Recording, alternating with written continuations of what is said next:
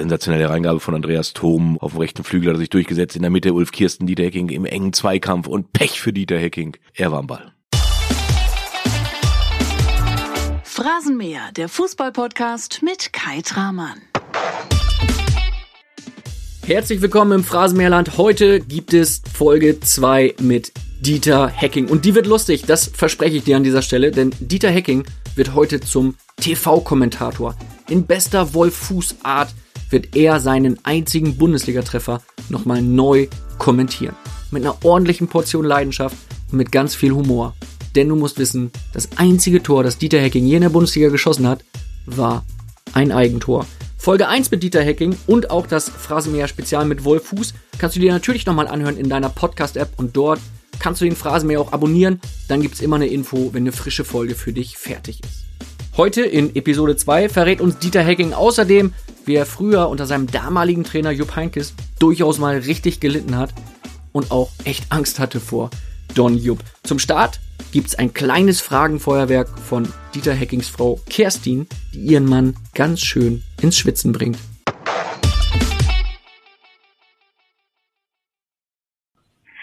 Hallo Dieter, hier spricht deine Frau Kerstin. Ich komme in den Genuss, dir Fragen stellen zu dürfen. Was kann ich tun, damit du dir die Haare lang wachsen lässt? Denn ich glaube, dass sie lang schön aussehen und sehr lockig sind. Muss ich schon antworten? Sie dürfen. Sie ihre Frau, da dürfen Sie. Ich habe das Lächeln in der Fragestellung rausgehört und ja, das ist eigentlich relativ leicht zu beantworten. Ich bin morgens keiner, der lange braucht, um im Bad zu verweilen. Ein Kurzhaarschnitt ist da sehr passend. Das heißt, einmal Haare nass gemacht, abgetrocknet und los geht's. Einmal mit der Bürste durch und es passt dann. Und ich habe immer so das Gefühl, wenn meine Haare ein bisschen zu lang werden, dann wellen die sich, das hat sie recht. Aber dann wellen die sich auch immer so ins Gesicht, so in die, in die Stirn rein. Und das ist für mich nicht das, was ich gerne hätte. Und ich muss dazu sagen, ich war ja mal im Polizeidienst und da war ja auch dieser Kurzhaarschnitt verpflichtend. Vielleicht ist das bei mir hängen geblieben. Wollen Sie es mal ausprobieren? Trenne. Ihrer Frau zuliebe? Die, die ja, Haare? ich mache meiner Frau zuliebe vieles, aber ich muss da mit meinem neuen Friseur sprechen, das ist der Murat. Und Murat ist äh, auch Friseur von meinen Söhnen und der versucht auch ständig an meinem Haaren irgendwas zu verändern. Das ist zu langweilig, du musst mal das und das machen.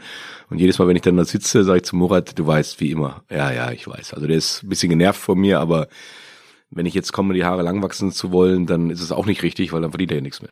Sie denken an alle. Und ja, Ihre genau. Frau hat noch zwei Fragen an Sie, von daher können Sie vielleicht auch noch eine positiv beantworten dann. Meine Frage an dich ist, wir haben drei Tage frei. Frei von Fußball, Spirit in Sport und Trilogy. Was machen wir damit? Ja, erstmal kommt das viel zu selten vor, dass wir mal drei Tage zusammen am Stück frei haben. Und wenn wir die drei Tage frei hätten, dann würde ich mir einfach wünschen, dass man wirklich mal nur Mann und Frau sein kann mit allem, was dazugehört. Ja, Bitte? Äh, ja, das gehört doch auch dazu zum Leben. Ja, wir haben ja nicht umsonst fünf Kinder. Ja. Und nein, ich glaube, das ist auch wichtig, äh, gerade in einer Partnerschaft, die ja doch auf Fernbeziehungen aufgebaut ist, immer mal mit Unterbrechungen, als ich in Hannover dem Wolfsburg-Trainer war. Ich glaube, wenn man so wie wir so eine tolle Familie haben, wie wir sie haben, und dann trotzdem in einer Fernbeziehung das über Jahre jetzt gemacht haben, ist das schon außergewöhnlich. Und dann sollten auch diese drei Tage nur Kerstin und Dieter gehören. Ihre Frau spricht von Spirit and Sport und Trilogy. Das sind Yoga-Einheiten, Programme, die ihre Frau entwickelt hat. Sie ist Yogalehrerin. Ja, sie ist äh, einerseits eine sehr gute Yogalehrerin, das merkt man, wo sie angefragt wird. Sie hat mit einer Freundin von ihr ein Bewegungskonzept ins Rollen gebracht.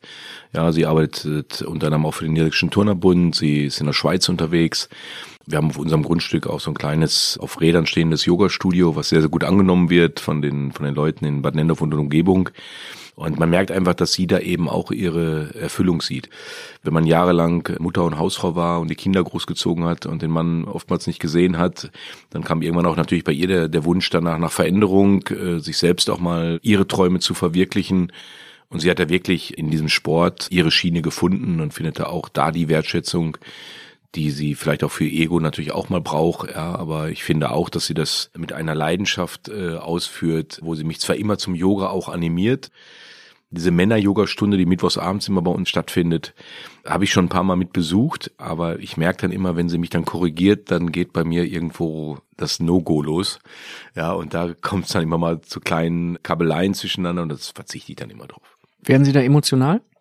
Emotional nicht, aber äh, es ist dann schon so, dass man das schlecht haben kann, als man von der eigenen Frau kritisiert zu werden. Und ich mache es ja auch nicht gut. Das weiß ich ja auch. Ja, also ich bin auf Deutsch gesagt ein steifer Bock. Und wenn ich dann die Männer, die das regelmäßig machen, neben mir sehe, die zum Teil auch älter sind als ich, wo ich dann denke, wieso kann der das jetzt? Und ich krieg's doch nicht mal halbwegs gebacken. Das ist dann so für mein männliches Ego nicht immer vertretbar. Kommt mir irgendwoher bekannt vor. Kann jetzt ja, nicht sagen, woher, aber Ihre Frau hat eine dritte Frage an Sie, Herr Hacking. Und habe noch eine weitere Frage an dich und das ist, welches Buch könntest du dir vorstellen, was wir gemeinsam lesen, darüber philosophieren, lachen oder ernst ins Gespräch gehen? Das ist eine ganz schwierige, weil wir, glaube ich, total unterschiedliche Bücher lesen. Also ich lese gerne Krimis. Das ist so, wenn ich mal Zeit verbringe oder mal eine gute Biografie von äh, John F. Kennedy habe ich jetzt letztens gelesen. Meine Frau liest dann halt doch viel Gesundheitsbücher, viel über Pferde. Da einen gemeinsamen Nenner zu finden, also das Buch, weiß nicht, ob es noch geschrieben werden müsste. Sie schreibt selber gerade eins. Vielleicht ist es das Buch, worüber wir dann philosophieren können. Sonst jubeln sie ihr einfach eine Sportbild oder einen Kicker über und sagen, ah, mal glaube, das, das wird nicht gelingen. Ich glaube, was ich gerade gesagt habe, wenn ihr Buch, an dem sie gerade arbeitet, wenn das dann auf dem Markt ist, ich glaube, darüber könnten wir dann philosophieren. Was wird das für ein Buch sein? Ja, es ist ähm, aus Sicht von meiner Frau, wie sie zum Yoga, zum Trilogy gekommen ist, warum sie das macht, was sie damit bezwecken will. Sie stellt ihre Bewegungslehre vor, wird, denke ich, sehr, sehr spannend. Ich bin bei einem Gespräch mal dabei gewesen mit der Autorin, die das Buch schreiben wird. Ich fand es spannend und bin mal gespannt, wenn es dann letztendlich dann auch geschrieben ist, wie es ankommt. Sie sind jetzt seit 33 Jahren verheiratet, haben fünf Kinder. Ja. Das klingt ja nach einer perfekten Ehe. Wie haben Sie das gemacht? Ja, das heißt, wie haben wir das gemacht? Viel weg gewesen, oder? Ja, auch. Mag ja oft auch sein, dass das vielleicht auch ein Grund ist, dass man eben eine Fernbeziehung geführt hat. Nein, ich glaube, wir haben eh früh geheiratet, mit, mit 21 zum ersten Mal Vater und Mutter geworden. Ja, es ist natürlich sehr, sehr früh, wenn man heute mal so an die Zeit denkt, wenn man jetzt mal so guckt, so die eigenen Kinder, wir werden jetzt das erste Mal Opa und Oma, mit älteste Tochter ist 33. Da hatten wir also schon vier Kinder mit 33 und meine älteste Tochter fängt jetzt gerade mit der Familiengründung an. Aber ich glaube, dass das die größte Stärke ist einfach das gegenseitige Vertrauen zu haben, gemeinsam auch kritische Phasen mal zu durchleben. Ja, ich glaube, das ist auch ein ganz, ganz wichtiger Grund für unsere Beziehung ist, dass sie nach wie vor hält, dass man eben nicht beim ersten Stress, beim ersten Streit gleich äh, die Flinte ins Korn wirft und sagt, das war's, sondern dass man versucht, sich daran zu orientieren, versucht, darüber zu reden, versucht, den anderen zu verstehen. Und das haben wir, denke ich, sicherlich sehr, sehr gut hinbekommen. Auch wenn ich weiß, dass im Sommer meine Frau sich gewünscht hätte, dass ich mal wirklich mir eine Auszeit genommen hätte und nicht gleich nach Hamburg zu gehen, glaube ich aber auch zu wissen, dass sie seit 33 Jahren hinter meinem Beruf steht, erst als Spieler, jetzt als Trainer. Und genauso gönne ich ihr jetzt einfach auch ihren Erfolg seit 10, 12 Jahren in ihrem Bereich. Tut Ihnen das manchmal leid, dass Sie da nicht immer zu Hause sein konnten, auch bezogen auf Ihre Kinder? Gut, unsere Kinder dürfen natürlich auch etwas erleben, was vielen Kindern vorbehalten ist. Also eine glückliche Kindheit zu haben, ähm, sehr viel ermöglicht zu bekommen während der Schulzeit, jetzt während der Studienzeit, dass man das alles so mal eben äh, ermöglichen konnte als Elternteil. Das ist natürlich auch dem geschuldet, dass ich eben sehr, sehr gut verdient habe als im Fußballbereich. Natürlich, manche Phasen der Kinder hast du nicht erlebt. Ich finde zum Beispiel gerade im Moment zu meinen Zwillingspärchen, meinen beiden Söhnen, finde ich gerade, dass wir gerade eine Phase haben zwischen Vater und Sohn, so wie man sich eigentlich wünscht. Sehr, sehr offene Kommunikation, auch mal über Probleme spricht, auch mal über, über Dinge spricht, abseits vom Fußball, ihren beruflichen Werdegang vorantreiben möchte. Diese Gespräche sind oft zu kurz gekommen. Mit meinen, meinen ältesten Töchtern, ja, sie fanden statt, aber meistens an der Oberfläche. Und meine jüngste Tochter, die jetzt gerade 18 geworden ist, da war ich mit am wenigsten eigentlich da die wird sicherlich sagen, ja, mein Vater, ich kenne ihn eigentlich häufiger aus dem Fernsehen, wie das er zu Hause war. Und das sind dann auch schon Dinge, wo du hin und wieder denkst, na, ist das dann für die Erziehung gut gewesen? Ist die Beziehung zwischen dem Kind und dir dann auch so eng verwurzelt, dass du das Gefühl hast, das passt alles? Und das Gefühl geben mir meine Kinder mal mehr, mal weniger, wie das bei Kindern auch so ist. Manchmal haben sie auch einen Hals auf dem Papa. Aber im Großen und Ganzen, denke ich, ist das Verhältnis zwischen äh, mir und meinen Kindern richtig gut. Aber gerade jetzt, was ich gerade gesagt habe, erlebe ich auch eine Phase, die mir richtig gut gefällt, weil man eben auch über andere Dinge diskutiert als nur über äh, Schulnote und Fußballergebnisse. Wie versuchen Sie das dann zurückzuzahlen? Also wenn Sie merken, Mensch, da ist vielleicht jemand zu kurz gekommen. Ich glaube, du hast wenig Möglichkeiten. Also ich bin jemand, der sich nicht was erkaufen möchte bei seinen Kindern. Ich glaube, dass sie einfach wissen müssen, dass wenn ich da bin, klar, sie, sie erleben mich natürlich auch häufig zu Hause, wenn du dann auch mal wirklich runterfahren musst, wenn du auch mal ermüdet bist, wenn du wirklich mal nur auf der Couch liegst und einfach mal wegschläfst. Das passiert natürlich auch. Und sie dann vielleicht auch manchmal denken, hm, jetzt schläft er wieder, warum schläft er gerade jetzt, wo ich auch mal da bin. Aber ich glaube, das Wichtigste ist, dass Kinder das Gefühl haben, dass sie mit allem, was sie haben, zu einem kommen können und dass wir nicht gleich so reagieren, was hast du da wieder für einen Mist gebaut, auf Deutsch gesagt, aber dass sie einfach das Gefühl haben, okay, du hast ein Problem, wir versuchen das zu lösen, versuch's erstmal alleine zu lösen, das ist immer so meine Maxime, mach erstmal alleine. Und wenn du nicht weiterkommst, dann weißt du, wo du anrufen kannst. Wie sieht so ein total entspannter Tag im Hause Hacking aus?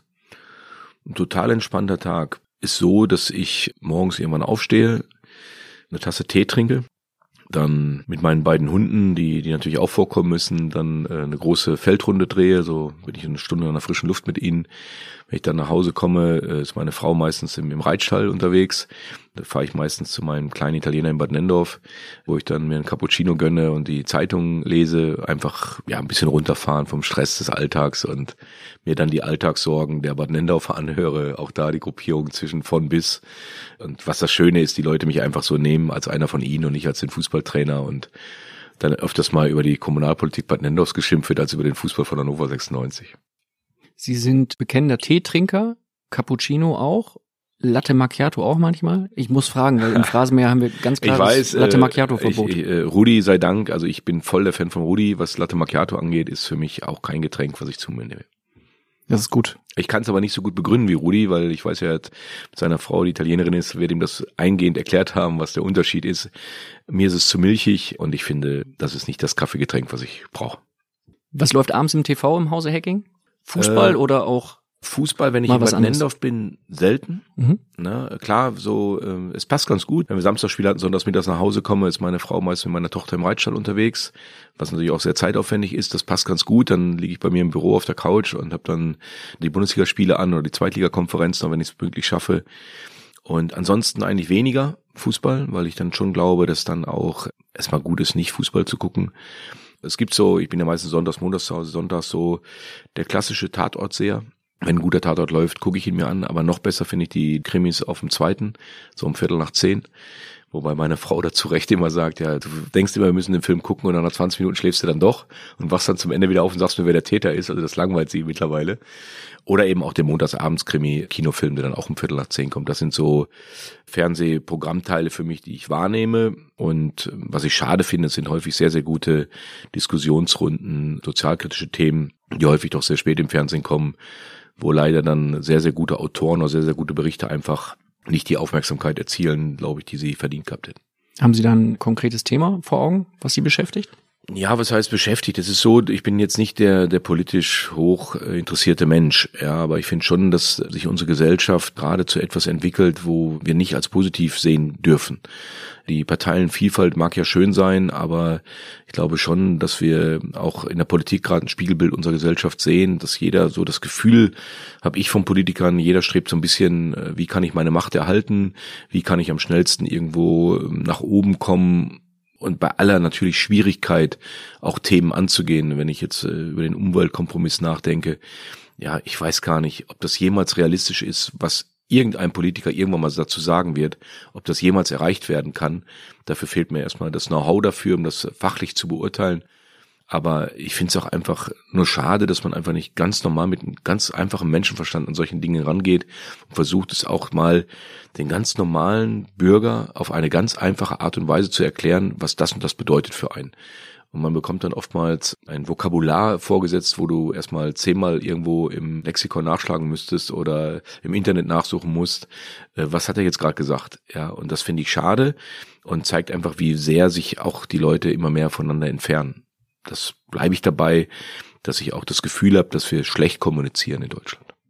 Bin ich bei Ihnen. Parteienvielfalt wirkt sich leider auch dann äh, dahingehend aus, dass es eine Partei gibt, die leider auf einem leichten Vormarsch ist, die AfD. Wie lautet Ihre Meinung dazu?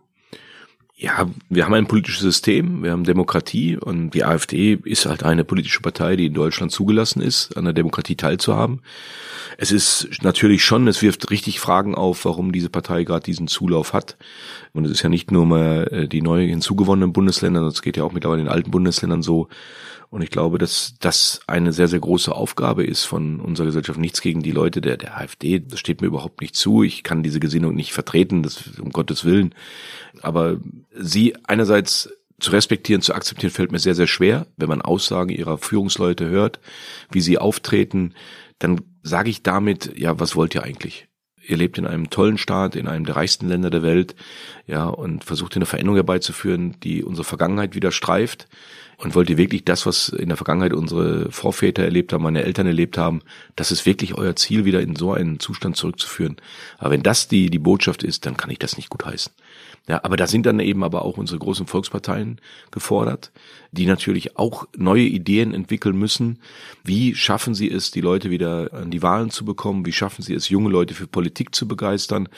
Wie schaffen sie es, eine Kommunikation herbeizuführen, ohne jetzt die anderen immer nur schlecht zu machen, sondern selber Argumente zu sammeln, warum man die oder die Partei wählen sollte und vor allen Dingen, dass nicht alles gleich aussieht. Ja, im Endeffekt äh, könnte man eigentlich auch eine Partei machen und alle unter einem Dach und wir haben alle Strömungen drunter und wir versuchen Politik zu machen in Deutschland. Und das finde ich, man muss sich wieder mehr voneinander abgrenzen, damit auch der Bürger in seiner freien Wahl, wenn Wahlen anstehen, sich wirklich auch für das entscheiden kann, wo man auch eine Abgrenzung erkennen kann. Sie haben eben gesagt, dass was Ihre Eltern, was Ihre Vorfahren erlebt haben, kürzlich ist Ihr Vater verstorben. Wie wichtig war da der Zusammenhalt in der Familie Hacking für Sie? Ja, es ist immer schmerzhaft, einen Verlust eines lieben Menschen zu haben. Das war bei mir natürlich genauso ich glaube, wenn dein Elternteil stirbt, der nun dafür dazu ständig war, dass ich auf der Welt bin, dann hast du natürlich schon im ersten Moment ein Kloß im Hals. Das ist einfach so. Das, das wird jedem so gehen. Ist mir so gegangen. Und ich glaube aber, das zeigt dann eben auch eine Stärke einer Familie. Ich habe äh, noch zwei Geschwister, zwei Schwestern, eine jüngere, eine ältere Schwester und äh, meine Mutter, die das in einer Art und Weise aufgefangen hat. Das hätte ich so nie erwartet, dass sie diese Kraft so hat, wie sie das jetzt gemacht hat. Gibt mir im Nachhinein, äh, trotz des schweren Verlustes, ein richtig gutes Gefühl. Welchen Anteil hatte Ihr Vater an Ihrer Karriere? Ja, ich glaube, einen sehr, sehr großen, ja. Und nicht nur mein Vater, weil irgendwie hat die ganze Familie ihren Anteil daran. Ja, also meine älteste Schwester, ich weiß noch, wie ich zum Fußball gekommen bin, ähm, hat dann irgendwann auch mal äh, den Jungen erkannt, in den sie gut findet. Ja, die ist sechs Jahre älter als ich, da war sie, glaube ich, 13 oder 14 und dann meinte sie irgendwann, oder meine Mutter hatte sie dazu verdonnert, auf mich aufzupassen. Ja, und dann meinte sie, ja, mache ich ja, aber ich gehe heute zum Fußballtraining. Und meine Mutter gesagt, ja, was, was machst du beim Fußballtraining? Und dann hat sie, ja, da ist ein Junge und da nehme ich den Dieter mit hin. Ja, und dann so bin ich eigentlich zum Fußball gekommen. Ja, zu meinem ersten Verein, Westfalia Soest, durch meine ältere Schwester, nur weil die da einen Jungen gut fand. Und dann, dann habe ich halt dort äh, das Fußballspielen angefangen. Und wie das dann immer so ist, dann, äh, es war ein kleiner Verein in Soest, da gab es insgesamt vier Vereine in dieser kleinen Stadt, vier Vereine, die konkurriert haben.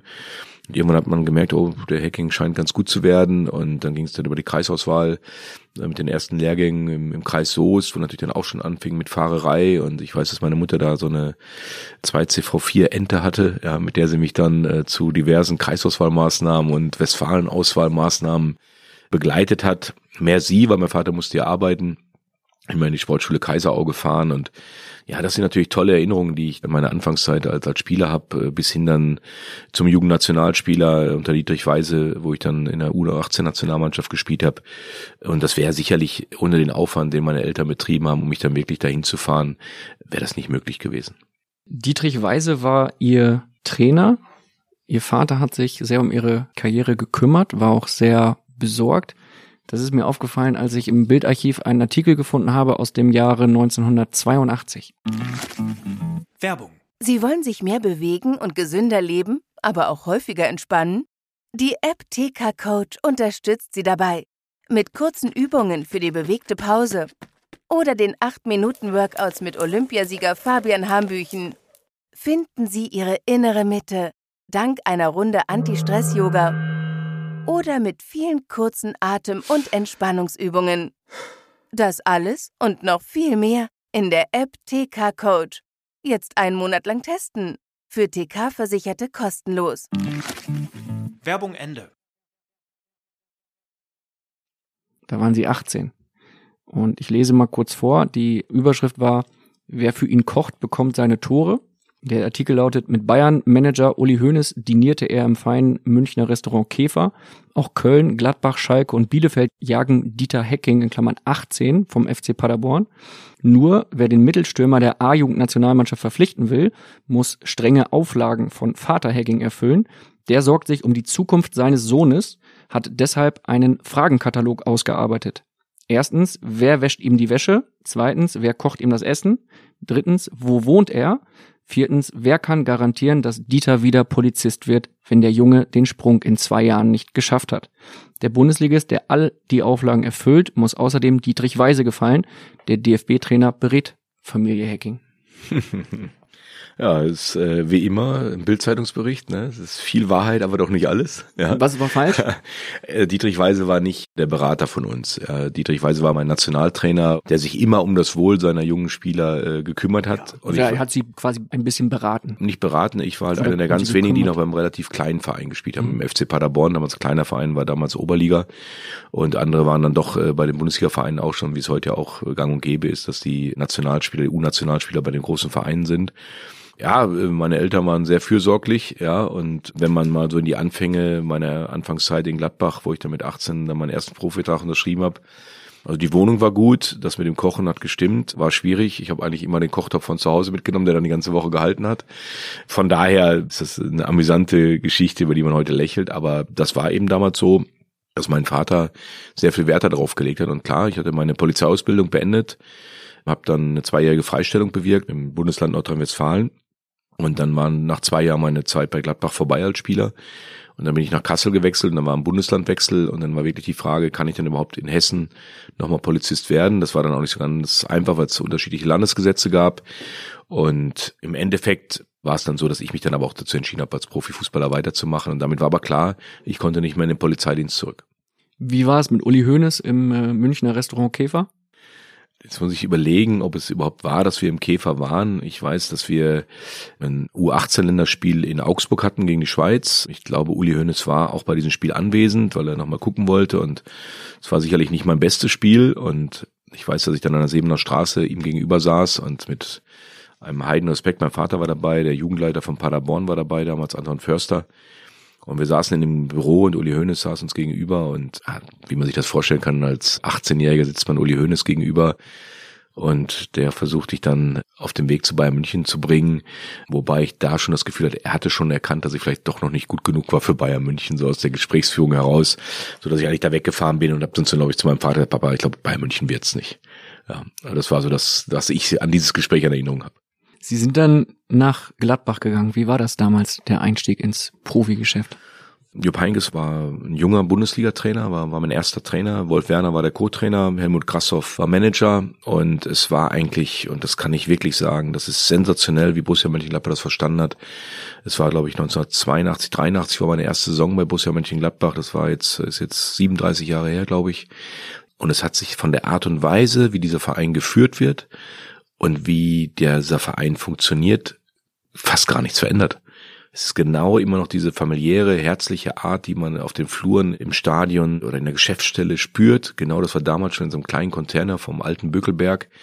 Es war einfach klasse, da aufgenommen zu werden. Gut, ich habe dann auch die andere Seite des Profifußballs schnell kennenlernen dürfen. Ich weiß, eins meiner ersten Gespräche mit dem Heinkes, nachdem ich dann unterschrieben hatte, war, so Junge, pass auf, du bist jetzt zwar hier, aber das erste Jahr ist für dich ein Ausbildungsjahr und guck dir alles an, aber ich glaube nicht, dass du großartig zum Einsatz kommst. Und da habe ich da gesessen und sage, Moment, ich will doch spielen. Aber er hat mir ganz klar zum Ausdruck gegeben, für dich ist Lernen, Lernen, Lernen angesagt und guck dir alles ab, alles Gute, alles Schlechte. Frank Mill war damals einer der besten Stürmer in Deutschland. Ewald Lien war vorne mit dran, unser schnellster Postbote Deutschlands. Kurt Pinkerl war im Sturm. Thomas Herbst war für eine Million, glaube ich, verpflichtet worden. Und der Stern von Hans-Jörg Kriens ging auf. Das war meine Konkurrenz vorne, also auch richtig gute Konkurrenz. Und da hast du dann gedacht, ja, das ist also der Einstieg jetzt, ja. Und ich war dann auch wirklich im ersten Jahr, ich weiß ja, das weiß man ja alles, nur sechsmal im Kader und habe gefühlt gedacht, ich müsste eigentlich viel, viel öfters im Kader sein. In der Nachwuchsrunde habe ich regelmäßig gespielt, die gab es damals, viele Tore geschossen, aber Dann auch so die Unterschiede damals zum Training und heute, ja. Damals Jupp Heynckes, der hatte immer ab Donnerstag seine zehn Feldspieler, die dann auch für Samstag in der Bundesliga spielen sollten, mit denen hat er trainiert. Dann durfte die beiden Torhüter dazu und die anderen haben dann mit Wolf Werner am anderen Ende von der großen Wiese in Gladbach, ich glaube in Rönnerter hieß das, glaube ich, da war das Trainingsgelände, haben wir dann am anderen Ende trainieren dürfen und wenn sich mal einer verletzt hatte, dann durften wir mal in der A-Mannschaft trainieren. Das war bei mir selten der Fall. Aber wenn ich mal dabei war, habe ich dann auch immer noch den Unterschied gemerkt, es fehlt da noch ein bisschen was. Sprechen Sie heute mit den jungen Spielern genauso wie Jupp Heynckes das damals gemacht hat oder äußern Sie sich da bewusst ganz anders? Damals habe ich sogar Angst gehabt vor Jupp was eigentlich ja schlecht ist, wenn du von einem, ich hatte so viel Respekt vor dem Mann, der natürlich auch eine Ausstrahlung hatte, wenn der, wenn er wirklich on fire war, dann, dann wolltest du auch nicht in seiner Nähe sein oder ihm seinen Blick kreuzen, weil du wusstest, jetzt kommt irgendwas und ich habe also wirklich so zwei, drei Geschichten mit ihm erlebt, wo ich dachte, ja, einerseits eine richtig tolle Geschichte mal. Da haben wir ein Trainingsspiel gehabt, donnerstags nachmittags, da durften immer die sogenannten Blinden eine zweite Trainingseinheit absolvieren. Jupp Heynckes hat sich dann immer einen Spaß draus gemacht, hat dann immer mittrainiert. Und das war dann oft so vier gegen vier, fünf gegen fünf, so zum Abschluss und dann war er immer dabei. Und er hat sich immer die schwächere Mannschaft ausgesucht. Und dann wusstest du, also du bist wieder bei der Schwäche, du musstest wieder mehr laufen, weil Jupp konnte ja auch nicht mehr so gut laufen mit seinen Knien, aber er wollte immer gewinnen. Das hat er mit einer Art vorgelebt, das fand ich beeindruckend, auch äh, obwohl er nicht mehr so fit war, aber er, er wusste natürlich mit der Kugel umzugehen, er wusste, wie Fußball geht und dann war ein Nachmittag, war er dann mein Mitspieler und das Spiel war auf das Messer Schneide, wirklich ging hin und her und richtig reingebissen alle. Und dann legt er mir irgendwie mal einen Ball quer und das Tor ist 7,32 Meter groß, 2,42 Meter hoch und ich schaffe es, den Ball aus drei Metern übers Tor zu schießen. Und danach war Schluss, wir haben das Spiel verloren und Jupp richte sich gar nicht mehr ein und denke, ach du Scheiße, jetzt ist ja alles gelaufen und du wolltest wirklich im Boden versinken, weil du diesen Ball nicht reingemacht hattest. Das Training wurde dann relativ kurz danach beendet und sagte, ja, Uwe, geh mal ins Tor. Uwe Kamps war damals mein Mitspieler. Äh, gib mir mal die Bälle hier nach rechts raus. Und Uwe sagte, oh, jetzt macht der Alte noch ein bisschen Flankentraining, Fußball. Und sagte, nee, nee, Dieter, ab vorne in den Strafraum. Dann hat er mir wirklich ungelogen, glaube 45 Minuten Flanken reingeschlagen. Ja, und ich weiß, ich werde es nie vergessen. Ich habe, glaube ich, von den ganzen Flanken, die er reingeschlagen hat, es waren, glaube ich, an die 100. Wenn ich da fünf Tore gemacht habe, war es viel, weil ich so hyper nervös war und ihm zeigen wollte, wie gut ich es eigentlich doch kann. Und das war so eine, wo ich glaube, ja, er hat sie dann aber auch die Zeit genommen. Er war stinksauer, dass das Spiel verloren hat, war sauer auf mich und hat mir dann aber die Chance gegeben, mit ihm zusammen so eine Dreiviertelstunde Einzeltraining zu haben. Das fand ich sehr beeindruckend. Oder eine andere Geschichte, wo ich mal nicht im Kader war, im zweiten Jahr dann. Ewald Lien war lange verletzt und wir hatten Abschlusstraining. Es war immer so, wir sind da vom Bückelberg zum Trainingsplatz gefahren und immer freitags drehte sich Jupp Heynckes dann vorne im Bus sitzend um. Kader, entweder wie letzte Woche oder Veränderung im Kader so und so. Und Ewald war lange verletzt gewesen. Sah jetzt auch kein Grund für mich, warum ich jetzt aus dem Kader fliegen würde, weil Ewald war ja noch nicht so weit und dreht sich um, ja, Ewald kommt in den Kader und Dieter nicht. Da war ich natürlich enttäuscht. Dann bin ich zu Wolf Werner gegangen. Ich sag, Wolf, äh, Werner, passen Sie auf, äh, das ist eine Enttäuschung für mich. Ich würde gerne mal nach Hause fahren. Ja, mach das. Dann fahre ich nach Hause, komme gerade an in Soos, das waren so 160, 170 Kilometer. Sagt meine Mutter, ja, du gerade ein Anruf aus Gladbach gekommen, Ewald Lien hat doch nicht die Ampel auf grün gestellt bekommen vom Arzt, du bist im Kader, sollst wieder zurückfahren. Ah, okay, ich fahre zurück und damals war es in Gladbach so, dann war Minigolfspielen angesagt in Süchteln. Die Mannschaft war in Süchteln und der Kultphysio Charlie Stock sitzt dann da in einem kleinen Hotel in Süchteln. Ich komme da an, wo warst du? So, zu Hause. Oh, sag das gleich ja nicht, wenn der Alte dich fragt. Der reißt dir den Kopf ab. So, warum? Ich hab doch den Wolf Werner. Sag das ja nicht. Sag, du warst in Düsseldorf mit deiner Freundin einkaufen. Da habe ich gesagt, okay, wenn, wenn der Charlie jetzt sagt, er kennt den Jupp besser, sagt mal nicht, dass du zu Hause warst. Was ich natürlich nicht gedacht habe, dass Wolf Werner dem Jupp Heynckes natürlich gesagt hat, dass der Dieter in, in Soest ist. Und dann muss man sich vorstellen, dann kamen die vom Minigolfspielen wieder, Abendessen stand an und der jüngste Spieler saß immer rechts neben Jupp Heynckes. Das war, ich will nicht sagen die Höchststrafe, aber du wusstest, mh, hm, ganz kleine Brötchen backen und nur zuhören, was erzählt wird. Und irgendwann so im Laufe dieses Abendessens guckt er so nach rechts rüber mit seinem Blick. Wo warst denn du eigentlich heute Mittag?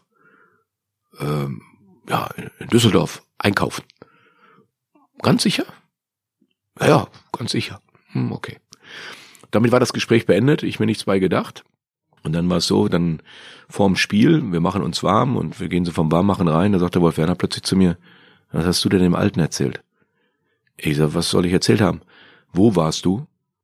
Ja, äh, ich habe dem Jupp gesagt, dass du in Soest warst bei deinen Eltern. Der wusste, dass du da und du sagst denen, du bist in Düsseldorf zum Einkaufen. Na, viel Spaß morgen früh. Spiel gelaufen, Sonntagmorgen Regenerationstraining und wenn man im alten Bökelberg die Treppe hochkam, war gleich rechts das Büro von Jupp Heinkes. In dem Moment wäre ich sehr froh gewesen, wenn die Tür zu gewesen wäre, aber ich glaube, die Tür schien extra aufzustehen für mich und er saß dann auch schon in seinem Büro und so einen Anschluss, wie ich da gekriegt habe, ich von meinem Vater nie bekommen. Ja, also muss ich wirklich sagen, da hat er mich zusammengeschissen. Da habe ich echt gedacht, puh, hast du doch riesen Scheiß gebaut. Schön laut, ja. oder? Ja, also richtig mal mir aufgezeigt, dass er alles äh, akzeptieren kann, aber Lügen und Falschsein in seinem Repertoire nicht vorkommt. Und das waren so wirklich einschneidende Begegnungen für mich, wo ich gedacht habe, ja, was kann man davon mitnehmen irgendwann? Dann ändert man sich ja doch, wenn man irgendwann die Trainerlaufbahn äh, dann einschlägt, ja, dann was übernimmt man von Trainern, unter denen man gearbeitet hat, was eher nicht. Und ich habe immer so das Gefühl gehabt, ich möchte eigentlich auch meinen jungen Spielern immer das Gefühl geben, ja, das ist die Autorität, das ist die Respektsperson, aber sie müssen trotzdem nicht mit Angst, so wie es bei mir gerade am Anfang war. Am Ende hat sich dann auch gelegt, weil ich dann wusste, damit umzugehen. Aber am Anfang war mein Respekt, das war eher Angst als Respekt vor Jupp. Und Gott sei Dank habe ich dann irgendwann zu ihm den Zugang gefunden und schätze ihn als sehr, sehr erfolgreichen Trainer und auch als Menschen. Jetzt auch gerade in Gladbach haben wir uns mal getroffen gehabt, haben wir ein tolles Gespräch gehabt und solche Trainer fehlen auch ein bisschen in der Bundesliga. Worüber reden Sie da heute? Ist es denn äh, über das Leben allgemein oder stark über den Trainerjob? Ja, äh, es gibt natürlich viele Themen, die, aber klar, wenn du, wenn du dich mit Trainerkollegen triffst oder wenn du dich mit Jupp Heynckes unterhältst, dann natürlich schon nochmal, wie war das als äh, Europapokalgewinner bei Real Madrid, Champions League Sieger, was kannst du mir für Tipps geben, wenn du erfolgreich sein willst, wie hast du es nochmal geschafft, als du nochmal bei Bayern angefangen hast, nochmal das Triple zu holen. Das sind natürlich Geschichten, die du da von einem noch älteren Kollegen hörst, die dich natürlich auch faszinieren, auch als gestandener Trainer in der Bundesliga, wenn du da zuhörst, dann gehen natürlich deine Augen und Ohren auf. Ja, weil du das natürlich auch mal gerne erleben möchtest und auch mal diese Erfahrungswerte, die dann ein Mann wie Jupp Heynckes dir dann erzählt, da hört man schon gerne zu. Geht es den jungen Spielern heute im Vergleich zu ihrer Zeit damals ähm, zu gut? Ich glaube, es ist vieles einfacher geworden. Ne? Also ich weiß in Gladbach, auch da sind ja so tolle Geschichten, die dann auch, wenn man jetzt sich darüber unterhält, wieder einfallen diese Donnerstagnachmittage, da war normal nie ein Stammspieler da. Da war die einzige Chance für uns jungen Spieler mal irgendwie auf die Massagebank zu kommen. Ja, irgendwie hatten wir die Chance und ich hatte dann auch wirklich mal ein Problem und dann bin ich zum Charlie Stock rein. Ich sag, Charlie, kannst du mal meinen Oberschenkel ist glaube ich ein bisschen hart und fest. Könntest du mal den bitte behandeln? Ja, sagt er, kommst du mal in zehn Minuten rein. Was mein Pech war, in den zehn Minuten kam Winnie Hannes, der dann auch noch irgendwo ein Problem hatte. Und ich kam dann rein und äh, Winnie Hannes stand noch äh, in Privatsachen da, ich dachte, die unterhalten sich. Und dann sag ich so, Charlie, hier bin ich. Ja, ja, äh, morgen. Ich sage, ja, aber du hast gesagt, ich soll kommen. Nein, nein, der Winnie kommt jetzt. Und für den brauche ich jetzt eine Stunde. So lief das früher ab. Ja, da gab es doch keine Diskussion, wer Schuhe zu putzen hat oder wer die Bälle zu tragen hat oder wer für Dinge verantwortlich war. Klar, im Kleinen machst du das heute auch noch, ja. Und du nimmst die jungen Spieler in die Pflicht. Und ich finde, das war damals oftmals eine harte Schule für uns, weil man natürlich für alles verantwortlich gemacht wurde als junger Spieler. Da war einfach klar für uns Jungen, wenn wir das anders haben wollen, dann müssen wir es durch Leistung bringen. Oder wir müssen aufs Alter hoffen, dass du irgendwann mal nicht mehr der Jüngste bist. Und das hat sich doch gänzlich geändert. Also ich glaube schon, dass die jungen Spieler heutzutage, was das angeht, deutlich einfacheres Leben haben wie wir damals. Und trotzdem gehen sie auch durch eine Schule, ist ja klar. Die Platzhirsche einer Fußballmannschaft lassen denen immer noch spüren, dass sie die Jüngsten sind. Ja, aber es war damals schon noch ein bisschen spezieller. Achten Sie da beim HSV bewusst darauf, dass es diese Hierarchie noch gibt dann in der Mannschaft, dass es da Platzhirsche gibt und die Jungen sich noch nicht alles erlauben können? Das ist ja auch die Generation, die sich ein bisschen verändert hat. Ne? Ich glaube schon, du musst diesen jungen Leuten auch die Freiheit geben, sich ausleben zu dürfen. Wenn du sie zu sehr in ein Korsett reinsteckst, das ist, glaube ich, nicht mehr das, was heute angesagt ist bei den jungen Spielern. Ja? Natürlich müssen sie auch gewisse Dinge einfach umsetzen. Sie müssen auch ihre Leistung bringen. Ja, sie müssen auch verstehen, warum äh, gewisse Situationen halt so zu handeln sind, wie sie zu handeln sind, auf dem Spielfeld, neben dem Spielfeld. Und ich bin nach wie vor ein Freund von einer festen Hierarchie in einer Mannschaft, ja, wo man auch nicht immer richtig liegt mit seiner Auswahl. Deshalb äh, lasse ich nach wie vor häufig auch den, den Spielerrat wählen, ja, weil ich glaube, dass das auch ein Organ der Mannschaft sein muss, die jetzt nicht dem Trainer zugeneigt sein müssen. Und da lege ich eigentlich immer Wert darauf, dass die Mannschaft eigentlich so ihren Rat, ihre Führungsspitze selber wählen soll, weil das sind die Vertreter der Mannschaft, die dann auch mal beim Trainer, beim Jonas Bolt mal einmarschieren müssen und sagen, wir haben mal das und das Anliegen oder wir müssen mal über das und das sprechen. Werbung Moin ihr Fußballverrückten. Ab sofort gibt es für euch jeden Morgen ab 6 Stammplatz. Euren Fußballstart in den Tag. Mit allem, was ihr wissen wollt und müsst. In kompakten 15 Minuten sorgen wir dafür, dass ihr mitreden könnt. Für die Kantine, die WhatsApp-Gruppe oder den Stammtisch. Wer uns gehört hat, der gibt da überall den Ton an. Wir ordnen ein, wir werden. Wir überraschen und wir sind manchmal auch frech. 80% von euch und ich krauen sich auch mal an den Eiern. Folgt Stammplatz auf der Podcast-Plattform eurer Wahl, um keine Folge mehr zu verpassen. Wir freuen uns auf euch. Werbung Ende. Und dann ist es, glaube ich, immer besser, wenn es aus der Mannschaft herauskommt. Ein Punkt, der sie vielleicht an ihrer eigenen Karriere ein bisschen wurmen könnte, so bin ich im Vorfeld darauf aufmerksam gemacht worden, ist, dass sie nie ein Bundesligator geschossen haben. Das stimmt ja nicht. Ein Eigentor habe ich ja gemacht. Ja.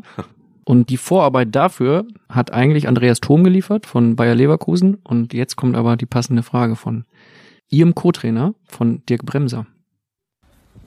Hallo Dieter, ist nochmal Bremse. Mir ist da noch was eingefallen. Und zwar, eine Frage hätte ich da nochmal, die dich wahrscheinlich ärgert, aber ärgert dich das eigentlich immer noch, wenn ich oder auch andere sagen, Dieter, kein Bundesligator?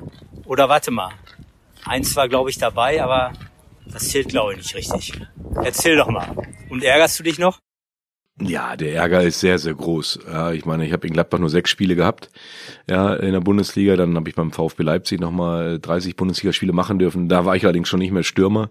Da habe ich sogar zum Teil Innenverteidiger gespielt. Und es gibt so viele Anekdoten über meine Karriere, aber die mit dem nicht erzielten Bundesligator, die wurmt mich tatsächlich. Ich weiß noch vor dem letzten Bundesligaspiel für meiner Karriere in Leipzig gegen Bayer Leverkusen, hat mich auch ein Journalist darauf angesprochen, was da mein größter Wunsch wäre. Ich sage, dass ich in meinem letzten Bundesligaspiel noch ein Tor schieße. Und ich weiß gar nicht, wie viele Spielminute, das kann ich nicht mehr genau sagen, bin ich auch in der Innenverteidigung und spiele gegen Ulf Kirsten und da kommt der Ball rein und nicht, dass ich mir gedacht hätte, den mache ich jetzt mal rein, habe ich wenigstens mein Tor. Ich wollte die Sache klären, aber ich habe sie so geklärt, dass es das einzige Mal, wo Hacking auf der Anzeigentafel erschien, war tatsächlich bei diesem Tor als Eigentor für den VfB Leipzig und zugunsten von Bayer Leverkusen. Wir hören mal rein. Es war der 7. Mai 1994. Damals haben noch die Kollegen von RAN auf Sat 1 die Bundesliga übertragen. Leipzig gegen Bayer Leverkusen, die 15. Minute. Leverkusen ganz in Rot mit Schuster auf Andreas Thom. Der möchte ja gerne noch zur WM. Zwei Plätze sind noch frei. Der Pass in die Mitte und das 1 zu 0, 15 Minuten gespielt. Andreas Thom wurde angegeben als Torschütze, aber ganz im Gegenteil, es war ein Eigentor und zwar von Dieter Hecking, dem Mann, der den Verein verlassen wird, vielleicht ganz aufhört. Es war aber sehr emotionslos geschildert, dieses Eigentor. Es hätte man ein bisschen mehr. Ja, es war damals noch die andere Reporterschule, der Kollege Matthias Stach, auch heute noch sehr gut und aktiv, hat's kommentiert. Vielleicht wollte er ein bisschen Rücksicht nehmen auf sie beim Eigentor. Ja, ich kenne Matthias Stach natürlich jetzt auch durch meine Tätigkeit jetzt als Trainer in der Bundesliga, hatten sie die Wege ja auch oft gekreuzt. Also ich habe es nicht gewusst, dass er es kommentiert hatte. Wenn ich ihn jetzt mal sehe, werde ich sagen, was mal auf, das war sehr emotionslos. Das war mein einziges Tor, was ich gemacht habe und du schilderst das so trocken weg. Wie hätten Sie es denn geschildert? Ja, sensationelle Reingabe von Andreas Thom. Auf dem rechten Flügel hat er sich durchgesetzt. In der Mitte Ulf Kirsten, Dieter Hecking im engen Zweikampf und Pech für Dieter Hecking. Er war am Ball. Herrlich. Könnte eine zweite Karriere werden für Sie. Die hatte ich auch angestrebt. Ja? Kommentator? War für mich wirklich ein Thema, weil wenn meine Mutter mir eine Frage gestellt hätte, hätte sie, glaube ich, gefragt, was hast du eigentlich immer stundenlang oben in deinem Kinderzimmer gespielt? Weil äh, es gab dieses Tipkick-Spiel, ich denke, die meisten werden es noch kennen, und ich habe jeden Spielzug bei Tipkick kommentiert mit allen Spielernamen, die mir gerade eingefallen sind und jedes Tor wurde lautstark bejubelt. Sie haben gegen sich selbst gespielt. Dann. Gegen mich selbst gespielt, schwarz gegen weiß, aber trotzdem jeder Angriff war sehenswert. Welche Mannschaft waren Sie dann? Das war unterschiedlich. Ich habe Tabellen geschrieben ohne Ende. Ich habe meine eigene Superliga eröffnet, die jetzt vielleicht irgendwann mal kommen wird. Das gab es bei mir schon vor 45 Jahren so ungefähr gefühlt. Mit Inter Mailand, mit Manchester United und Bayern München in einer Gruppe und Gruppenphasen gab's und also ich war eigentlich der Vordenker der Champions League in meinem Kinderzimmer. Wahnsinn. Das sind gigantische Einblicke. Ich habe auch so angefangen. Ich habe Fußballberichte geschrieben dann über Spiele von Werder Bremen. Aber das bei Ihnen, da kann ich nicht mithalten. Also da Nein, das ist wirklich, eigentlich könnten wir auch die Plätze tauschen. Wobei als Trainer wäre ich noch schlechter. Ich bin also kein guter daher- Fragensteller. Also ich bin selten jemand, der einem anderen gute Fragen stellt.